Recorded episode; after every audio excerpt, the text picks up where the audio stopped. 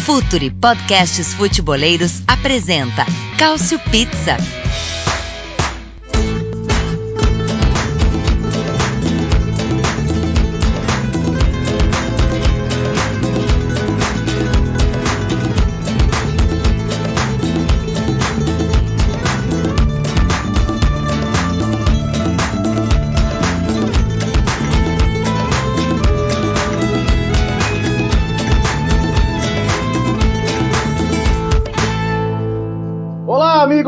Ouvintes do Future FC, este é mais um Cautio Pizza, o número 13, primeira edição do ano de 2019, o seu podcast favorito de futebol italiano, que durante todo este ano será quinzenalmente atualizado com os melhores comentários, informações, notícias, o melhor bate-papo sobre a bola que rola na velha bota.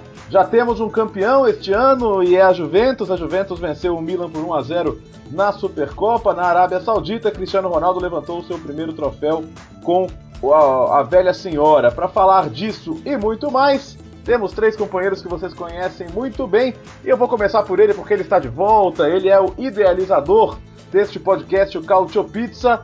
E tava meio sumidão, né? Andou viajando muito aí, mas já tá de volta com a gente. Myron Rodrigues, e aí, Myron? E aí, gurizada, eu tava com saudade, viu? Andei viajando, agora tem que pagar as viagens, né? As dívidas estão batendo na porta aí, mas a gente vai, vai falar de futebol, que é o que mais interessa no momento aí. Tô um pouco triste com o momento atual do Milan. É, bom, isso aí não é de, não é de hoje, mas a gente vai falar bastante sim. Oh, também tá com a gente ele que tá doido pra falar do Higuaín, nosso querido Caio Bittencourt. E aí, Caio? Olá a todos. Bem, eu, é, um dia, um, um, tempo só de notícias velhas, Juventus ganhando, Higuaín fugindo, de, fugindo dos times por propostas. Temos muito a debater por aqui. Inclusive nada de novo, até mesmo na Copa Itália. É, vamos falar também então Copa Itália que chega à sua fase de quartas de final sem surpresas. E para completar o nosso quarteto aqui hoje, ele que não falta, o nosso homem sempre presente. Tem algum jogador, Nelson Oliveira, que seja igual a você, assim, que nunca perde um jogo na Série A, não? E aí, galera, tem o Acerbi, né? O cara tá aí há é. 140 jogos, mais ou menos. Não tem o, número co correto agora aqui. Mas ele não falta, né? Esse aí não falta nunca. Tá aí direto. É, pena pro Myron que ele voltou na hora ruim, né, pra gente conversar aqui. Mas vamos, vamos debater aí. Vamos sim, vamos. Na preparação pra, na preparação pra, pra volta da Série A também. É isso, a Série A terá sua primeira rodada do ano agora neste fim de semana. É, com a edição então do Arthur Barcelos, este é o nosso Cautio Pizza número 13. E pra gente iniciar o assunto, afinal de contas ela está lá na Itália, está em Turim, ela é nossa colega dos canais Esporte Interativo e também aqui do Cautio Pizza, a Clara Buquerque conta um pouquinho pra gente de tudo que envolveu esta Supercopa Italiana temporada 2018-2019. E aí, Clara? Saudações, meninos do Cautio Pizza. Não estou participando do programa inteiro, mas vou trazer para vocês um pouquinho do que aconteceu na Supercopa Italiana. Primeiro título de Cristiano Ronaldo com a camisa da Juventus, 1 a 0 para a velha senhora com gol dele. Partida disputada na Arábia Saudita, inclusive, é uma das partidas que será disputada nos próximos cinco anos da Supercopa Italiana, três serão por lá, um acordo da federação. A Juventus venceu o jogo sem jogar muito bem, o primeiro tempo bem mais ou menos, o segundo tempo melhor, mas a Juventus não tem atropelado seus adversários, né? É, tem sido uma Juventus que vence praticamente todas as partidas, tem apenas derrotas na, na Liga dos Campeões, mas não, não é uma, uma Juventus que está no seu 100%. A sensação que a gente tem é essa. Mas veio o primeiro título do Cristiano Ronaldo com a camisa da Juventus. Destaque ainda para a escalação de Dybala e Douglas Costa, já que o Mandzukic está lesionado, mas ele mesmo confirmou no Instagram dele que serão cerca de duas semanas. Teve um pouco de, de confusão com esse retorno do Mandzukic. Por falar em retorno, um retorno importante do Cancelo lateral, que foi titular no jogo e fez boa partida. Do lado do Clube de Milão, o único jogador que a gente pode falar que se salvou foi o Lucas Paquetá, inclusive isso é uma impressão da própria imprensa aqui. Ele foi elogiado, né, como o único jogador que trouxe algum sorriso para o Milan. O Milan que passa por uma fase terrível, tudo dá, errada, dá errado, inclu, incluindo o Higuaín.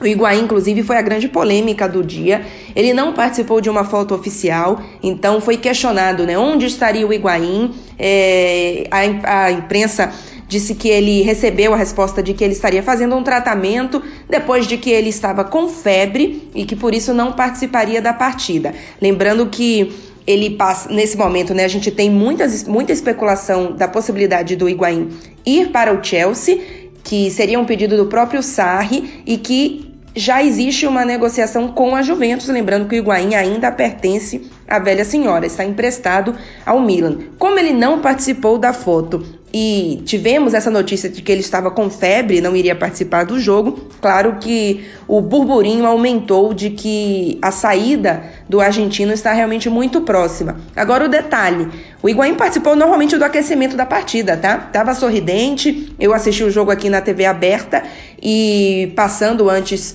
o aquecimento das duas equipes, Higuaín não parecia estar com febre não, tanto é que entrou nos 20 minutos finais no, no fim da partida, inclusive, ficou nervoso, chegou a ser ali contido por alguns, por alguns jogadores. Mas enfim, uma partida, um dia, na verdade, muito ruim para o Higuaín, para o Milan, claro que perdeu o jogo, perdeu um título diante da rival Juventus, mas temos então alguns ingredientes importantes aí desse jogo. O primeiro título de Cristiano Ronaldo, uma boa partida do Lucas Paquetá, mostrando personalidade. Isso foi um comentário da imprensa italiana aqui em geral durante o jogo também, não apenas uma impressão minha. E por fim, essa polêmica do Higuaín e dando a, a entender de que o argentino quer realmente ser negociado quem sabe indo para o Chelsea ainda nesta janela de transferências. Bom prosseguimento aí de programa para vocês. Um beijo e até a próxima. Muito obrigado, Clara Albuquerque, direto da Itália, contando sobre a conquista da Juventus. Mas a conquista da Juventus, convenhamos, não é novidade, né? A gente já está acostumado, a Juventus ganhando tudo. Cristiano Ronaldo sendo decisivo, fazendo o gol do título, o Milan reclamando bastante da arbitragem mas o Milan tem outros assuntos também para falar. Mas antes de falar da parte ruim, vamos falar da parte que, que animou o torcedor do Milan, Myron. É, Paquetá foi titular na Copa Itália no final de semana é, contra a Sampdoria, vitória por 2 a 0 dois gols do Cutrone na prorrogação. Foi titular também hoje é, e as sensações que ele deixa nessas duas primeiras partidas acho que a gente pode falar que são positivas, né, Myron? Já que com pouquíssimos dias de integração ao elenco e, e um cenário novo, um outro ambiente, é, ele mostrou personalidade e capacidade que pode se encaixar bem, não é isso, Myron? É, eu até tuitei, assim, que o, o Paquetá vai, ele vai virar dono do Milan em um futuro muito próximo, assim. Porque a personalidade dele é um negócio absurdo. O Paquetá parece que tá em Milão faz uns cinco anos, enquanto tem gente que tá lá mais tempo se escondendo do jogo. Essa é uma, um abraço pro meu querido Hakan Salionoglu.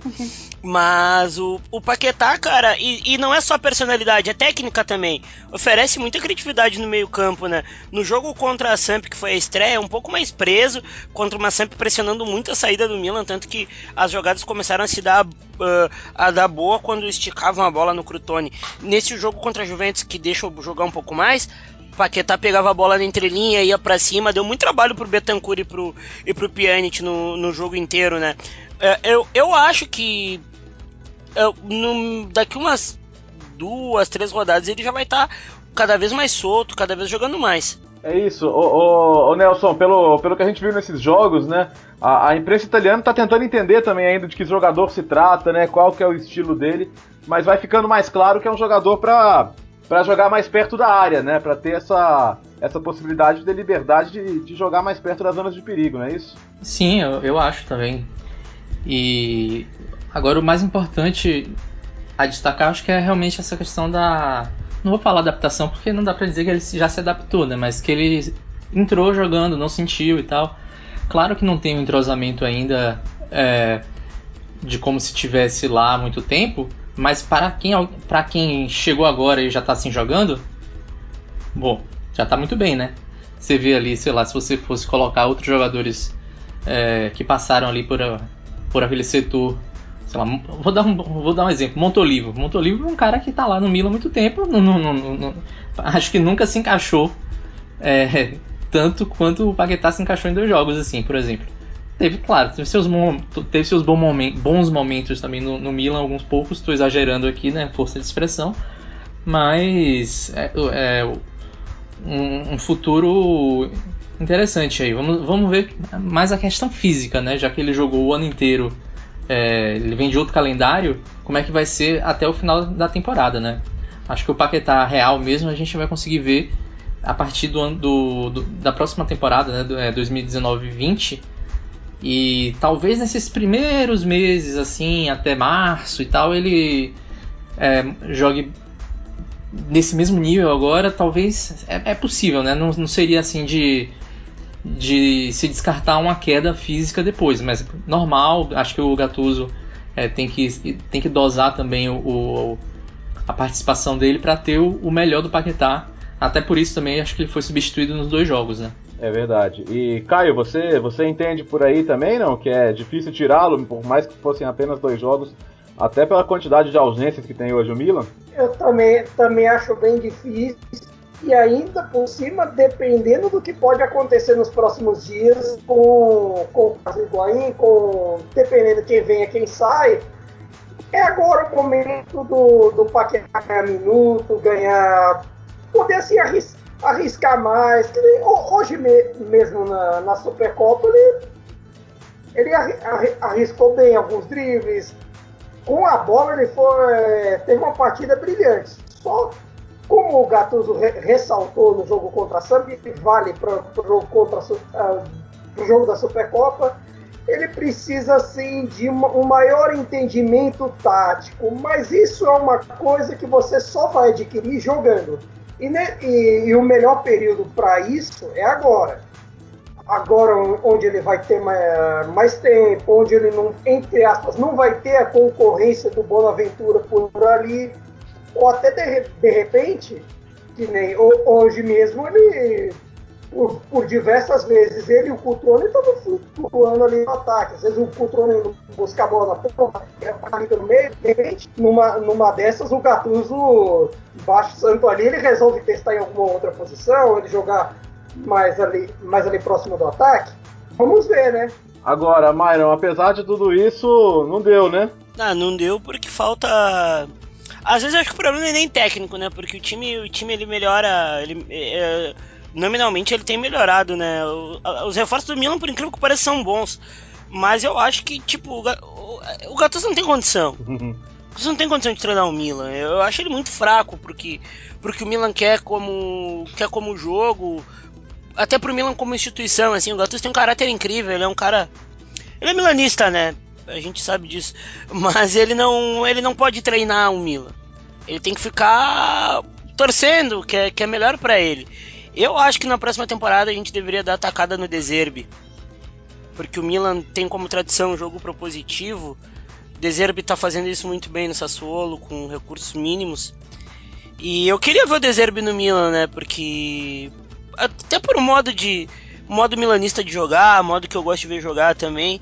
Eu acho que tem que ser o Deserbe. A gente tem que pegar um cara emergente, mas um emergente competente dessa vez. É, bom, vamos ver. Seria uma coisa que muita gente compararia à própria escolha do saque lá pelo Berlusconi, que também era isso, né? Um cara de um, de um estilo muito interessante, mas sem nome ainda, apenas com, com um trabalho muito interessante, até na mesma região ali da, da Emília-Romanha, né? Sem dúvida trairia muitas comparações. Só não sei se os donos, né, os, os americanos, pensariam nisso nesse momento, mas vamos ver. O, o, o, Nelson, a Clara citou um negócio no, no boletim dela que me chamou a atenção. É, a Juventus não precisa jogar o seu máximo. É, na hora que precisar, vai jogar? Essa é a maior dúvida, né? Porque quando o local, de, a competição em que ela precisa dar o máximo é a competição em que ela não tem uma tradição de se dar bem, né? Que é a Champions League. Na Itália, qualquer competição que ela dispute, ela não precisa fazer o seu máximo para conquistar, né? A, o abismo é, é, grande. A gente achou até no início da temporada que, mesmo com o Ronaldo chegando, é, poderia ser um pouco menor, porque outros times se reforçaram. Mas mesmo assim, a gente ainda percebe, não precisa jogar o máximo. E na verdade, vamos combinar. Poucas vezes a Juventus precisou jogar o máximo para levar tudo na Itália, né? Foi assim com o Capello, foi assim com. Tudo bem que com o Capello especificamente não, é, foram títulos que não valeram.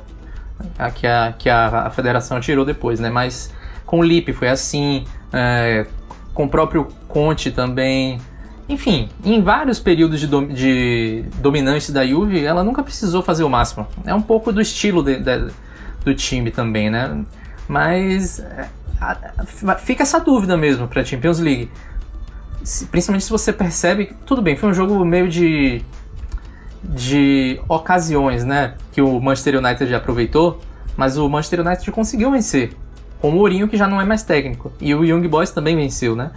Então na, na Champions League a Juve perdeu dois jogos para adversários inferiores e algo que dificilmente aconteceria na Itália, né? O time que ficou mais perto de bater a Juve nessa temporada foi a Atalanta, mas a Atalanta, é uma, nos últimos anos, tem sido uma freguesa quanto mais, né? A gente vai acabar falando um pouco mais porque eles se enfrentam na Copa Itália daqui a pouco, né? Então, esse, isso fica para depois, mas é complicado. Vamos ver como é que vai Ronaldo e seu seu cabedal inteiro de, de Champions League, como é que ele como é que ele vai se sair. E o Mandzukic, quando voltar, vamos ver como é, como, como é que ele volta, né? Quando voltar o dono do time, né? Acho que é uma coisa importante também. O que foi, Myron? Quando voltar o dono do time mesmo, né? Que é o Mandzukic, que é o... O dono do, que é o, o dono, dono, do, do time, time é, não é o CR7, é o Mandzukic, é isso que tá falando. Isso, Cristiano Ronaldo tinha que ser dono em outros lugares, mas o Mandzukic é o dono do time. Hoje, cê, oh, oh. hoje, hoje no jogo, por mais que ele tenha feito o gol, partida bem fraca no bolso do Romagnoli, né? Ô, ô, ô Myron, mas isso é a história do, do Real Madrid das últimas temporadas, cara. É, tava, tava difícil, tava difícil, joga nele e ele faz o gol, cara. É, que ele é rabudo ainda, é largo, filha da mãe. Tinha, tô, tô, tô, com ódio desse cara, que Deus me dê. É, não, e cara, o, o Myron tá um pouco magoado. Ô, Caio, você quer ajudar o amigo aí, não? Não, ele vai rir da minha cara. Com, é, com o Donnarumma assim é mais fácil, né? Ah, muito. Explica essa aí, Myron. Você achou que foi mal o Donnarumma no gol ou não? Ah, era uma bola de perto, né? Mas dava para reagir mais rápido, né? Eu não acho que ele foi mal no gol, porque ali foi um. Foi um, foi um cruzamento muito rápido do, do, do Pjanic e a bola tava em cima dele. Mas ali qualquer desvio ia quebrar. Mas eu, eu acho que dava para ter reagido mais rápido, sabe? Que coisa absurda aquilo. Bom, é, vamos, vamos, vamos entrar aqui no, no, no, no caso que tá todo mundo doido para discutir, né? Que é o caso Higuaín. A Clara já falou da posição ali ao final do jogo, já contou toda a história da febre, do fato dele ter entrado no segundo tempo, brigado com o juiz e tudo mais. É, a gente está gravando isso aqui, só para ficar claro, a, a quarta-feira à noite, né? O jogo acabou faz algumas horas, a gente está no dia 16. Mas a informação que a gente tem é de que está tudo certo. O Higuaín vai para o Chelsea. O Chelsea já se acertou, inclusive, com a Juventus, né? Porque a Juventus ainda é a dona dos direitos do Higuaín. Seria um empréstimo até o fim da temporada, é, renovado automaticamente aí, de, de acordo com o número de jogos, classificação para Champions. E agora, o, o, o, Nelson, acontece o seguinte, cara. O Bonucci foi contratado como o cara que ia mudar o patamar do Milan. Um ano depois ele pediu para sair. O Higuaín foi contratado como outro cara que ia mudar o patamar do Milan. Seis meses depois ele pede para sair. É... O que, que acontece, cara? É que tem algum sapo enterrado lá em Milão. Eu acho que falta um técnico para mudar o patamar do Milan, né? É, falta um técnico. Eu acho que é o principal motivo. Não adianta contratar, contratar, contratar, se não tiver alguém é, é de fato preparado para estar tá, para estar tá à frente do time, para levar o Milan de volta ao patamar é, dele mesmo. Eu acho que o mais complicado é isso. Eu acho que aí no caso do Higuaín é, é uma, é uma coisa maior do que Quer dizer, não maior que o Milan, porque assim, em relação a clubes, na, nada é maior do que, do que, do que os clubes, Juventus, Milan, Napoli, etc. Mas, assim, é uma relação um pouco maior do que o Gattuso. É uma relação meio que o Higuaín sempre quis o Chelsea, sempre quis voltar a trabalhar com o Sarri. Então, ele foi meio pro Milan, meio que a contragosto, meio que com, virou, a grosso modo, sejamos francos, o Higuaín, assim como o Caldara, viraram o contrapeso do Bonucci. Então, assim, não, não era um ambiente que ele foi 100% bem quisto, não era uma coisa assim bem pensado. Então, talvez ele não tenha se, assim se adaptado bem. não tenha feito também muita questão. E é verdade que o, o ambiente do Milan, com tudo que aconteceu, essa série de lesões, essa série de mudanças, também talvez não tenha ajudado tanto. Pensar que nessa, nessa negociação Higuaín, Caldara, Bonucci, a gente achava, muita gente, eu inclusive achava que o Milan era o grande beneficiado. Como é a bola? você acha, Myron? Alguém foi beneficiado nessa troca? Eu acho que é uma pergunta a se fazer agora. Cara, eu acho que, eu acho que o Milan ainda vai acabar se dando bem no negócio do Caldara, tá? Eu acho que o negócio do Caldara ficou muito bom pro Milan. Mas a questão do Higuaín é bem o que o Caio falou, cara. O Higuaín não queria estar tá ali. É, a gente, quando a gente não quer fazer as coisas da nossa vida, é complicado. Vocês, vocês já trabalharam sem querer em algum lugar alguma vez na vida. E deu, e deu problema. O Higuaín é a mesma coisa. É, e é uma pena, porque é um puto centroavante. É, é, o, maior, é o melhor centroavante do campeonato italiano nos últimos, sei lá, cinco anos. E ele não quer estar tá ali, num clube grande, num clube de peso que passa pelo mau momento. Não quer estar tá ali, valeu, Higuaín, até a próxima. A gente se vê numa. No, a gente se vê pelas esquinas aí. Tomara que perca muito gol pelo Chelsea e segue a vida. ô, ô, ô, Nelson, você, você entenderia que, assim, se o Higuaín sair agora, como tudo indica, é, é claro que vai ser um fracasso. É, agora, tá mais na conta dele ou na conta da, da organização do time? Bom, eu acho que tá pelos dois, né? Porque se você for olhar, os gols que o Cutrone tem feito, por exemplo, muitas vezes não são é, gols de jogadas criadas. É, o Cutrone tem estrela pra caralho, né? V vamos combinar. E acho que o, o jogo não procurou muito o Higuaín. O Higuaín também não estava muito afim de procurar o jogo. Então tem uma parcela grande é, do, do Gattuso, tem uma parcela grande de jogadores que não estão é, rendendo com regularidade, né? É, fora o Susso, eu acho que no, no, Milan, na parte de criação, não, não tem ninguém tão regular, né? Então, eu acho que é um, essa soma de fatores aí que, que acaba atrapalhando. E agora em relação à, à troca, é, eu, eu, espero que o Caldara volte bem, né? É, eu acho que é, é, importante. Porque eu acho que de fato é o, é o único ponto que a gente ainda precisa ver para ver se alguém de fato vai se beneficiar nessa troca, né? Porque o Bonucci voltou mal para a Juve, é, é, é, talvez seja o único ponto de instabilidade na Juve, mas a gente pode falar um pouco depois. Higuaín já tá saindo aí do Milan, então. Basicamente, os dois jogaram dinheiro fora, né? Digamos assim, ficou elas por elas. E vamos, vamos pensar o seguinte, então. Vai sair, então, o, o Higuaín. O, o Milan precisa de outro centroavante, evidentemente. Embora o Cutrone seja de fato um, um, jogador de muita estrela, um goleador, é um jogador ainda jovem.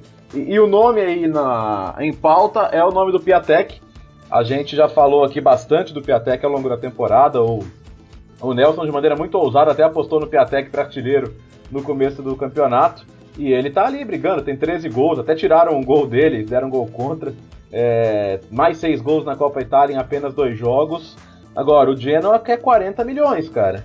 E, e, quando você fala em dar 40 milhões a um jogador que nesse nível jogou bem é, meio campeonato, é, você fica pensando, é desespero, Myron, ou você já viu nesse jogador no Piatek o, o potencial para chegar e, e, e, resolver, e ser o 9 aí decisivo pro Milan. É uma mistura dos dois, né? É um pouco de desespero e é um pouco do, e é um pouco do nível que ele joga. 40 milhões de euros no mercado de hoje. Bom, é preço de banana. Piatek, Piatek tá, tá fazendo por merecer 40 milhões, né? Aí a gente tem que ver, o modelo do Milan vai encaixar com o Piatek? É o que a gente quer?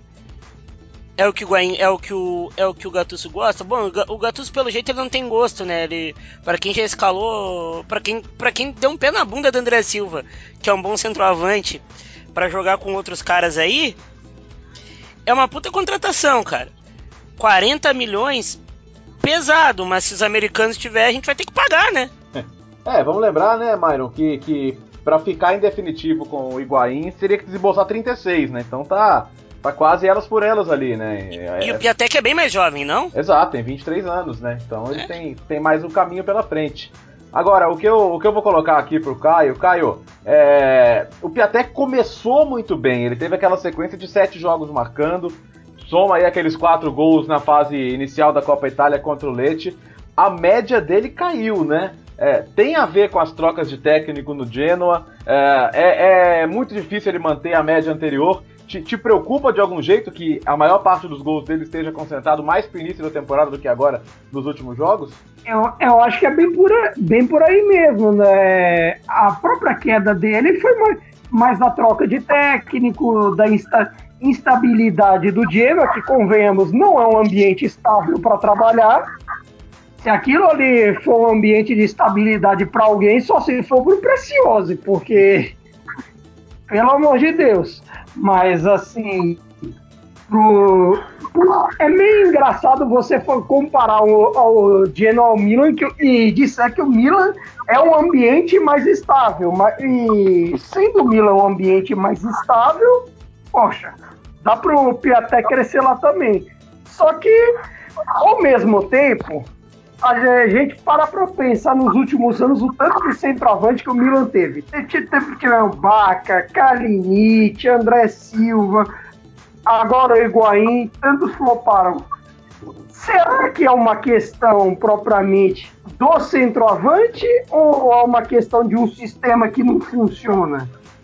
De um sistema que nos últimos anos foi dependente do Susso, dependente do Bonaventura Cê, será que seria também do Piatek?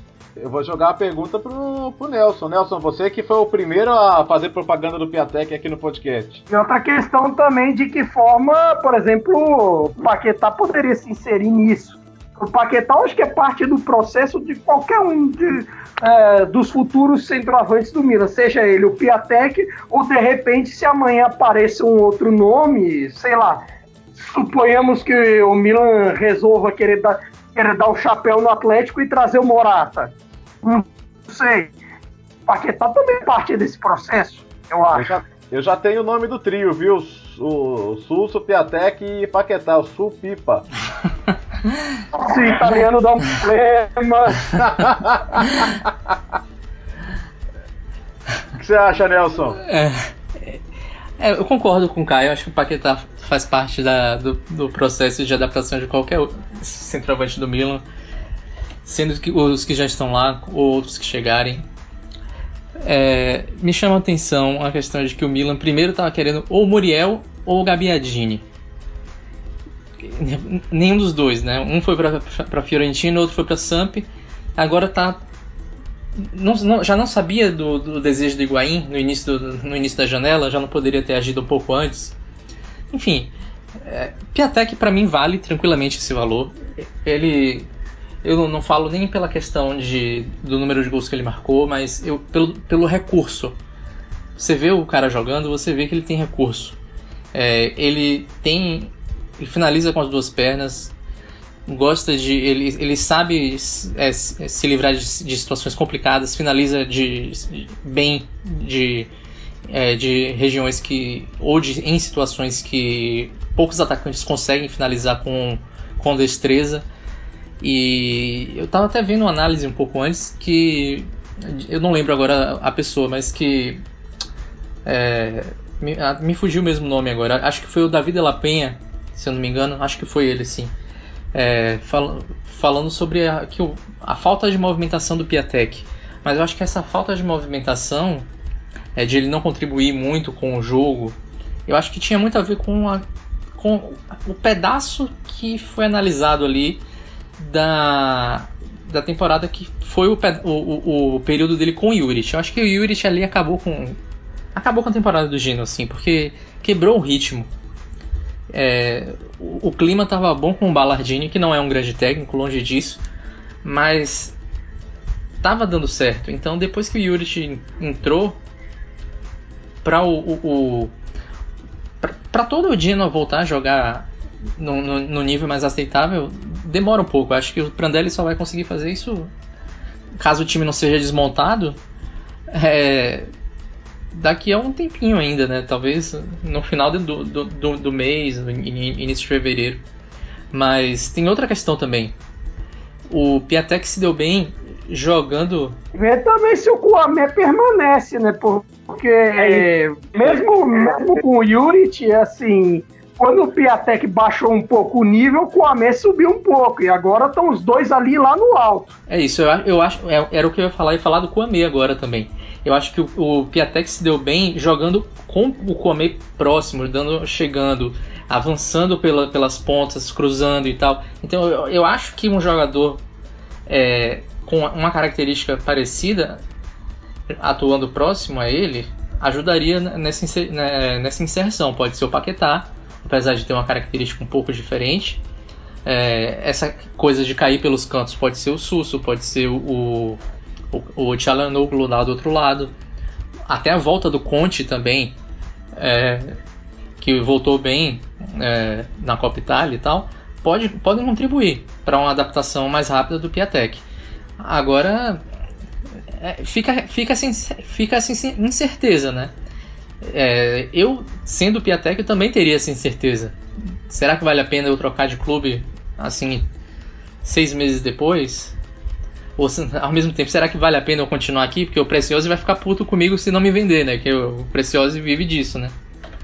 Então, é verdade, é verdade. É, é o Beatrino, o cara compra por 4 milhões, tem a chance de vender por 40, mais bônus aí meses depois. Seria uma valorização absurda. É, e, e o... Tudo isso o Preciosa vai falar, fazer 40 agora, vai chegar, vai chegar em julho, vai vender por 20. É a cara dele. Será, hein? Será que não vai vender agora não? Vamos ver, né? É bem possível. Ele, fez, ele fez isso com tantos jogadores é, no Genoa principalmente para Juventus e Milan. O que, o que o Milan fez a feira no Genoa nos últimos anos, de coisas boas, maravilhosas, como o Susso, ou de coisas não muito boas, os Bertolatti da vida, e a Juventus com Perin, que ele, o Preciosi tinha recusado a proposta de 20 milhões, chegou para a Juventus ainda por 13. É verdade, mas é engraçado que a gente, a gente lembra do Genoa, a gente pensa, a gente voltar um pouquinho mais no tempo, a gente lembra de Thiago Mota e Milito na Inter, né? Que acho que eh, ninguém, ninguém aproveitou tanto os jogadores do Genoa quanto a, a Inter naquela temporada, né? É ninguém mesmo. Fizeram a feira lá, como disse o Caio.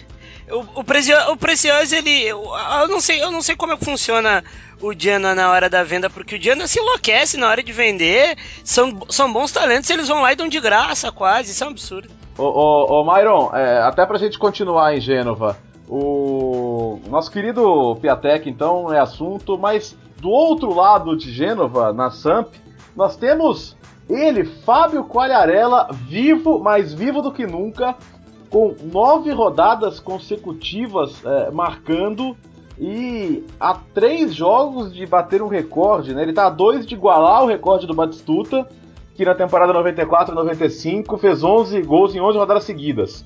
E a três jogos de superar o recorde do Batistuta. E, e, e, olha que interessante, os jogos são contra Fiorentina, Udinese e Napoli. O seu Napoli, não o seu Napoli, Caio, o seu Napoli do Qualharela.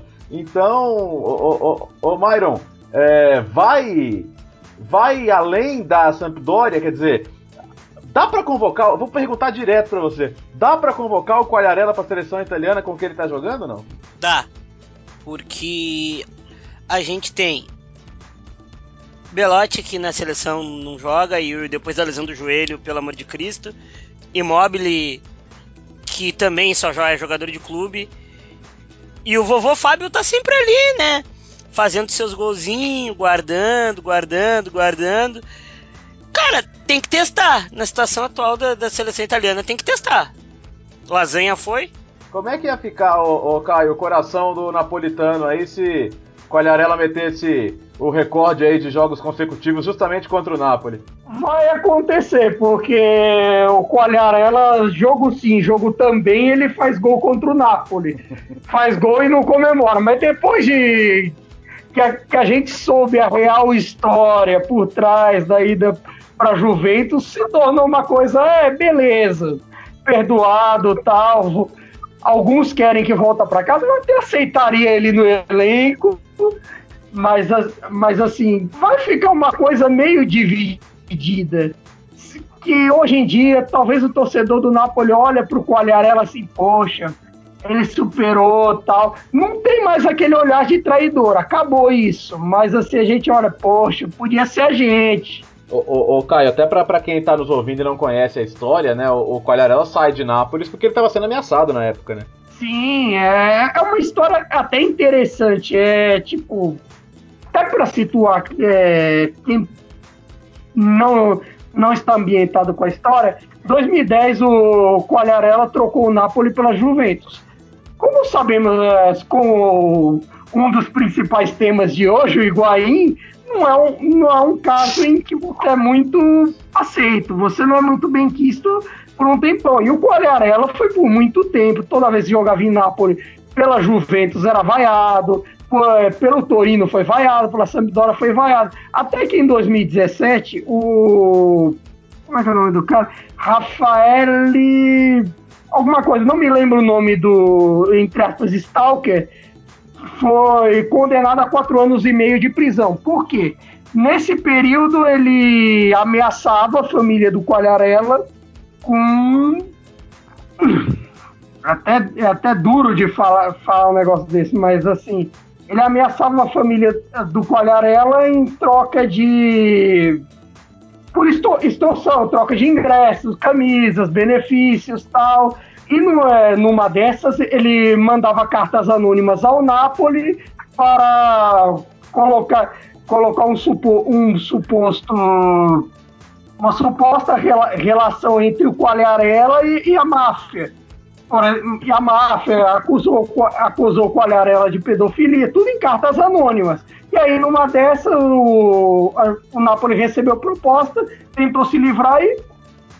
Eu vou, vou, até no, na divulgação do texto, eu vou divulgar o que eu escrevi à época no ESPNFC e eu publiquei no meu, no meu Medium sobre toda a história do Quagliarella, que é um pouquinho longa, mas no final das contas, o resumo é: o cidadão foi punido, quatro anos e meio, e aí depois o, o Quagliarella pode revelar a história, que, que ele saiu, ele, ele, entre aspas, saiu meio fugido de Nápoles por isso, do o Nápoles também procurou se livrar logo, não, não deu muita chance de, assim, de defesa, que até uma, é, entre parênteses, é uma marca da gestão de Laurentiis, tanto que não só o caso Quagliarella, até mais recentemente com o Reina, quando rolou a acusação de, de que o Reina tinha feito festa com gente da máfia, que não sei o quê, posteriormente o Reina foi absolvido, é,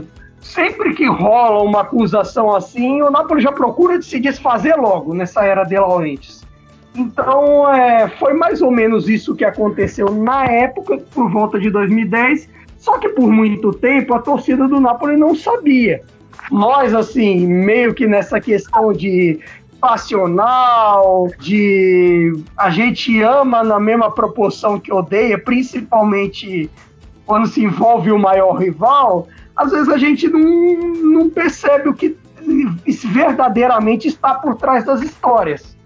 E aí, por conta disso, o Quagliarella chorou, é, teve matéria na Lei N, que é uma espécie, assim, para situar o pessoal que nos ouve, Lei N é tipo um CQC italiano, ele contou toda a história, e assim, o Quagliarella foi perdoado. Agora, um, diferente do Higuaín, que não vai ser perdoado, afinal, quem faz exame médico escondido, pois é. Ô, ô, ô, Caio, você falou, falou, falou. Agora eu quero que você fale se você convocaria ou não o Colharela para a seleção agora em março. Agora voltamos, voltamos ao assunto campo e bola. Colharela na seleção. Quantos anos ele tem mesmo? 34, né? Acho que é mais, 36 né? no final do mês. Rapaz, dá uma euro ainda. Se pensar que a Espanha agora em 2016 ela convocou o Adures com trinta e tantos e o Adures lá veio de guerra fazendo gol, por que não? E pensar que em 2010, né, naquela Itália trágica da volta do Lipe, ele ainda era um dos que se salvava, né, o, o, o Nelson? Pois é, fez até um golaço, né, contra a Eslováquia. E. Assim, eu, eu não sei se a Euro fosse hoje. Tava no grupo. No meu grupo estaria. Para mim, o que, o, o que complica é a questão de que ele tá num ótimo momento numa hora ruim. Porque a seleção acabou de, de, de passar pela, pela Nations League. A Nations League acabou de acabar, a, a fase de grupos, né? E daqui a um tempo ainda que começam as eliminatórias. Então, será que vale a pena levá-lo para as eliminatórias? O grupo da Itália é fácil. Uhum.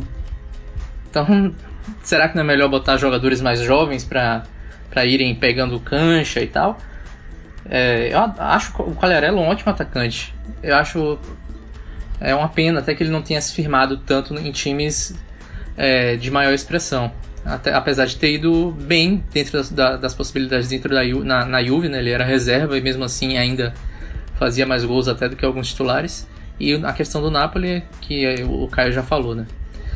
Mas é um atacante que poderia ter mais cartaz. É um cara muito habilidoso, né? um cara muito técnico, finaliza muito bem, é, até de forma acrobática. Né? E é, para a idade dele ainda está bastante é, bem fisicamente. Mas para mim é, é, isso, né? Quando a Euro acontecer, o Quagliarella vai ter 37 anos e meio quase, né? 37 anos e 3 meses e 5 meses, quase. Então, será que até lá ele ainda vai estar nesse nível?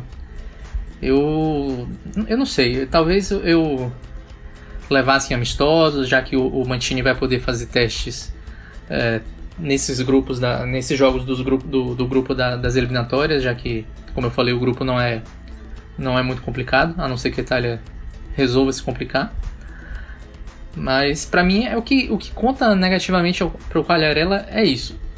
São, é, é, são, são, essas duas coisas. O fato de a Euro estar tá distante e os jogos que a Itália vai ter agora serem jogos teoricamente fáceis, que para mim seria mais interessante testar jogadores novos para tê-los tê-los com segurança, com com mais maturidade na, na, na Euro. É, tava na hora de ver, inclusive, o, o, o, se o Cutrone pode dar esse salto, né? Já que ele realmente tem sido impressionante e pode até ter mais minutos agora com a saída do Higuaín. Eu queria passar para o próximo assunto. A gente teve no último final de semana a fase de oitavas de final da Copa Itália e não teve nenhum jogo com resultado inesperado, né? A gente teve ano aí que teve é, Alessandria chegando na, na semifinal contra o Milan. A gente sempre tem ali um ou outro resultado inesperado nessa fase.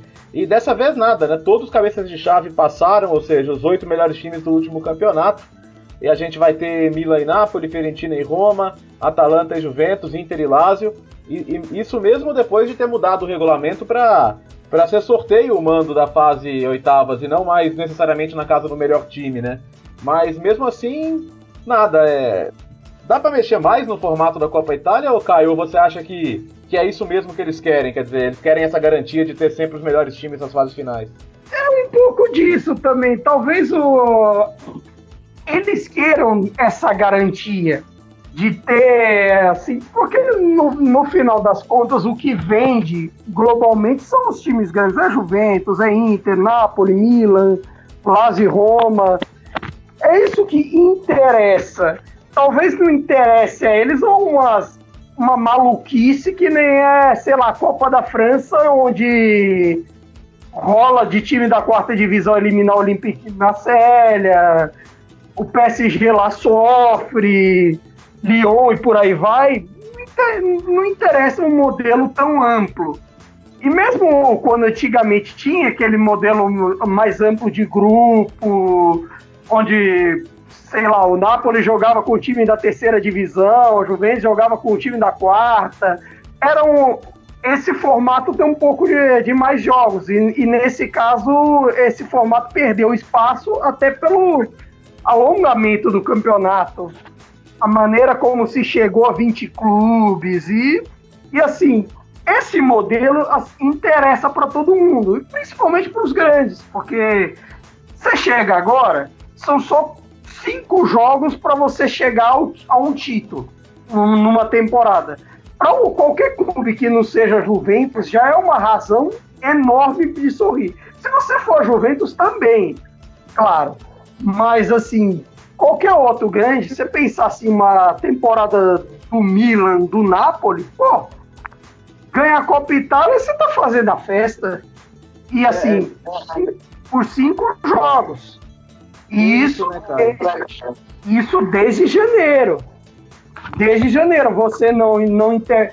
A Copa Itália não chega a interferir, por exemplo, na tua preparação da primeira fase da, da Champions League, da Europa League, como por exemplo acontece com outras Copas Nacionais, como a da Alemanha e a da. Não, a da, Ingl... a da Liga Inglesa, porque a Copa da Inglaterra começa agora em janeiro. Ô, ô, ô Myron, uma coisa que o Caio tocou aqui que é interessante, né? É, a, a, Copa Itália acaba ficando maior para todo mundo, porque o Scudetto ninguém tem chance de ganhar, né? O problema é que a Copa Itália também a Juventus passou não dá chance para ninguém. Agora, por exemplo, a gente vai ter Milan e Napoli. Jogo único. Esse jogo fica enorme, né? Não, vira um jogo de tamanho gigantesco. Porque, mano, o Napoli tá babando por um título já faz um belo tempo. E um título de liga, não só um título de. um título de, de Copa, sabe? Esse ano não vai dar de novo, infelizmente. Mas é um jogo que pode definir temporada, pode definir o orçamento da próxima temporada, inclusive do Milan, principalmente, porque o Milan não é garantido que vai chegar numa Champions League, sabe? O tamanho que o jogo ganha é absurdo. E, e detalhe, né? O, o, o, o, Nelson já tinha falado brevemente sobre a questão de Atalanta e Juventus. A, Atalanta deu trabalho para a Juventus em, em, Copa Itália em temporada passada, né? É, como o jogo único é em Bergamo, você acha que tem alguma chance de acontecer algo diferente dessa vez, não? É, vamos ver aí, porque são 27 ou 28 jogos, eu não lembro agora que a, que a Atalanta não, não vence a Juve é, é um tabu bastante grande, né? De, há muito tempo. Se não me engano, a Atalanta não vence a Juventus, pelo menos na Liga, eu não sei se teve Copa de, desse período, desde 89. Eu acho que é um pouco menos, se eu não me engano, é, já é na década de 90. Eu, eu, eu posso dar uma conferida aqui até a gente terminar. É, mas é, é, isso, eu acho que. Mas é, é tem, acho que é Série A. Eu não sei se teve Copa no período. Então é. Teve a, Copa no período. Edição, espero.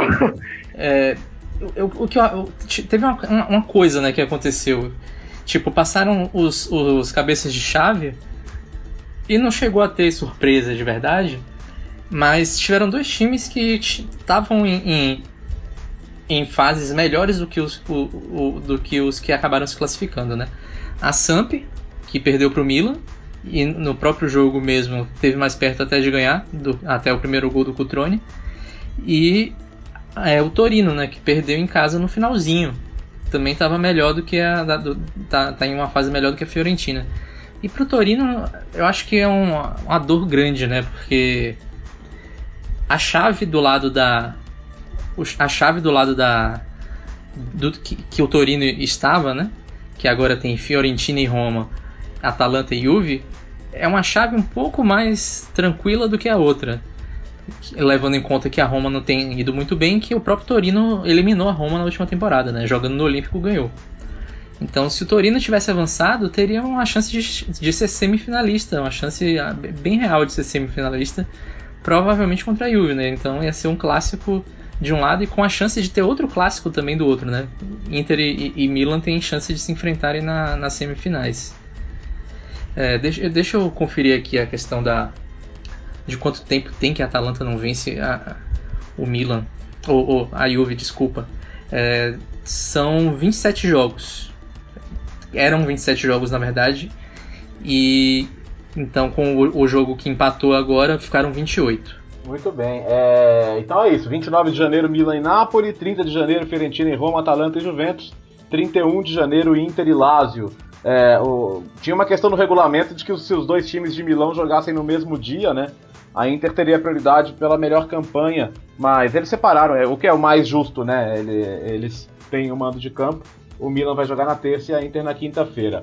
É, pra gente entrar na reta final aqui, a gente tá com o mercado aberto, né, gente? Tem mais duas semanas de mercado ainda. E eu queria. É claro que os grandes ainda estão se movimentando, né? A gente não viu ainda uma contratação, tirando o Paquetá, que já, já era sabida, né? Já era anunciada há mais tempo. Mas o mercado com o pessoal da parte lá de baixo, né? Tá muito movimentado. Ô, Nelson, você destacaria algum negócio feito até agora aí como mais interessante para você, não? Eu acho os, as contratações do Bolonha as mais importantes até agora. Levando em consideração a, a, a fase do time e a qualidade dos jogadores que chegaram. É, chegaram Sansone, né? Em definitivo do, do Villarreal e o, e o Soriano que estava no Torino. Não estava sendo muito utilizado pelo Mazzari. Então o Villarreal também emprestou o emprestou o Soriano para o Bolonha. Eu acho que são duas, duas contratações que podem fazer uma grande diferença, porque adicionam uma um, adicionam um nível técnico ao Bolonha. É um time que tem muitas dificuldades de, de criação. É, depende demais do Santander, depende de, do Palácio que já tem 37. Então vai dividir bastante as responsabilidades, né? A gente imagina pelo menos que isso ocorra. Então, é para tentar se salvar do rebaixamento é uma é, é, é, são grandes adições, né? Aliás, a gente também teve o Muriel do Sevilha, é, levando em conta que o que o o Cholito Simeone não está muito bem, então pode ser também uma sombra interessante. E também teve uma chegada importante, que foi a chegada do, do nosso querido Kutska para o Parma, né? É um, um jogador que acho que pode acrescentar bastante, né? Porque tem muito um, um, um vigor físico muito grande, então o Parma é, tem um, um, estilo sólido de jogar. Então acho que pode, pode agregar. Fora o Gabiadini na Sampdoria, a Sampdoria quer fazer um, um ataque com milhões de jogadores. O Gabiadini vai entrar lá, já, já, já, tem, já há pouco espaço, né? Considerando que tem Quagliarella, Tefreu, Caprari, Konats, Konatski, é, Ramires, Saponara. Enfim, é, é, muita gente ali. Muita gente boa. E, e detalhe, né, o, o, o, meu caro meu caro Myron, eu tava olhando aqui a, a, as contratações e o Cagliari ele tá virando o Kievo, né? Lá com o Maran, contrataram até o glorioso Birsa. Lembra do Birsa no Milan, não? Claro que lembro do Birsa. Birsa e Cuca vieram juntos de mão dada, inclusive. Uma grande, uma grande dupla, gostava muito, principalmente do, do, do Cuca, que era um cara que tinha um certo brilho em campo. Mas virar o Kievo não é legal, né? A gente sabe aqui, a gente tem uma campanha contra o Kievo aqui, e ninguém gosta do Kievo, é, é notório que Kievo e Hellas Verona a gente não, não gosta, a gente é a favor de cair, inclusive. Olha o corneta. Que, ah, o Cagliari o... tava tentando levar o. Opa, diga. Eu acho que o Maran tá levando pelo menos a parte boa do Kievo, né? Tem esse lado, tá fazendo uma defesa, uma defesa difícil de, de, de, de, de passar. Só, um, só o Napoli ganhou do Cagliari, né? É, como, como visitante lá na Sardenha. E o Birsa é um jogador que não estava rendendo nessa temporada, mas é, devido à lesão do Lucas Castro, acho que vai acabar jogando e pode ser que, que case bastante com, com o estilo da equipe. Você destaca, ô, ô, Caio, alguma coisa desse mercado até agora de janeiro, não? É, é, a, é a ver o que vai acontecer, por exemplo, com o Barella lá em Cagliari, se ele vai, se ele fica, se de repente a história do Nandes agora parece que esfriou, se o Barella não for, ele não vem é destacável isso e, e, e no fim é, a maioria vai, vai usar esse mercado para buscar jovens mesmo. Seja a própria história de que a Inter e o Napoli querem o Almendra junto ao Boca, 18 anos o moleque, bem bom por sinal. O, a Fiorentina acabou de trazer o Ahmed Traoré do Empoli, outro bom, bom jogador, meio campista mafinense. E assim, com o Napoli também é a ver, é a, ver a questão Kwame. Se vai se resolver no, nos próximos dias, se eles vão aceitar o que se fala de 30 milhões, se o Preciosi vai pensar e vai abaixar o preço mesmo. E claro, falando em Preciosi tudo, aquilo que a gente já, já falou sobre o Piatek. Então, assim, eu acho que Quanto aos grandes, a Juventus, Inter, Napoli, a maioria acho que vai pensar, quem for contratar vai pensar, vai contratar pensando lá em julho. Não agora. A não ser o Milan, que é um caso mais de urgência. Ali é um caso assim de você costurar logo, arruma um time e vamos para Champions League. E Muito bem. Diga. falando nesse assunto, só para finalizar, é, é uma coisa relativamente nova na Itália, né? Os times grandes até faziam isso com alguma frequência de já em janeiro fazer suas contratações para o mercado seguinte, mas isso tem acontecido também com times, com times menores, né? É, o, o Cagliari já, já confirmou a contratação de um jogador polonês que vai chegar só no, só no mercado de verão. A Sampdoria também fez isso com o jogador norueguês. E é, é, bom isso, é bom ver isso acontecer, ver os times começando a se planejar com, com, com antecedência maior. No caso da Fiorentina também, né? O Traoré também é a mesma coisa. Ele só chega mesmo em, em julho, né? É, é, eu acho importante, acho que, que, que ajuda o, o, o futebol italiano se profissionalizar mais e poder competir mais de frente com os outros. Muito bem, meus amigos.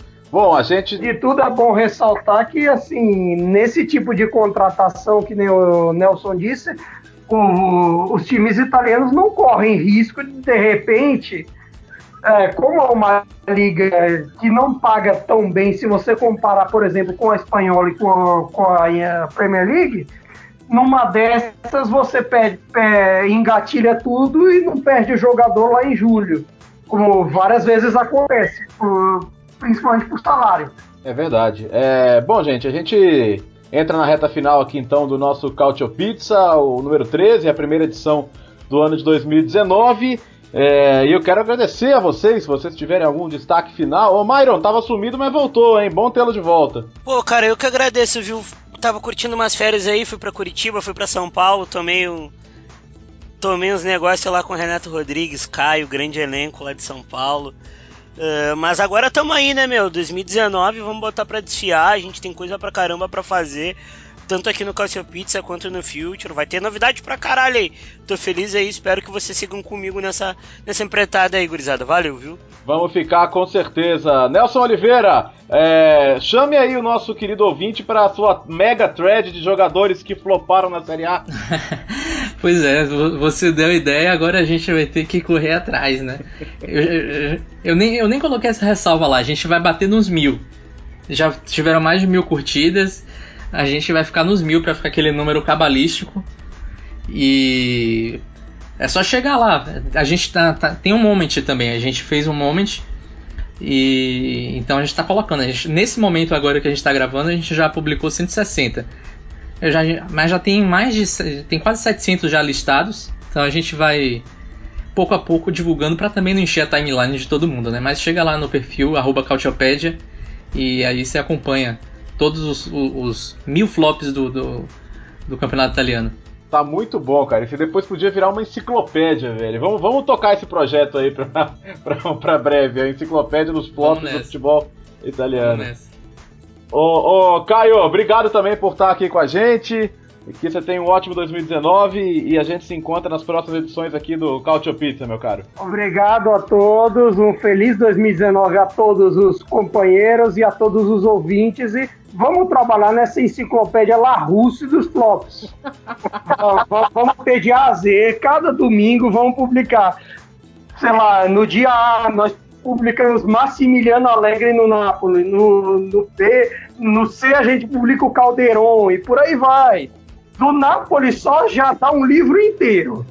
Aí, ó, tá vendo? Isso aí vai ser um sucesso de vendas, hein? Você que um dia quer comprar essa enciclopédia, você ouviu primeiro aqui, hein? Ao ouvinte, é, é bom citar, o nosso grupo tem uma curadoria bem grande de, de flops. Então, assim. Tô sentindo falta de Ibrahim Bar no Milan, hein? Não, é metade da participação. Tem uma parte que o Moura entrega da Juventus, eu mando do Napoli, o Myron do Milan. É um negócio fenomenal como diria o outro. Não percam a, a enciclopédia dos flops do futebol italiano. Gente, obrigado. Eu quero agradecer também. Eu vou eu vou ser desfalque na próxima edição porque eu terei merecidas férias, mas certamente teremos Murilo Moreira no comando, tá? Ele que é, está comemorando ainda o título da Juventus, por isso não pode comparecer aqui hoje ao Cautio Pizza, mas ele estará no comando da próxima edição. Eu volto na edição de número 15 e por enquanto é só, amigos. Arrivederci. Tchau, à próxima.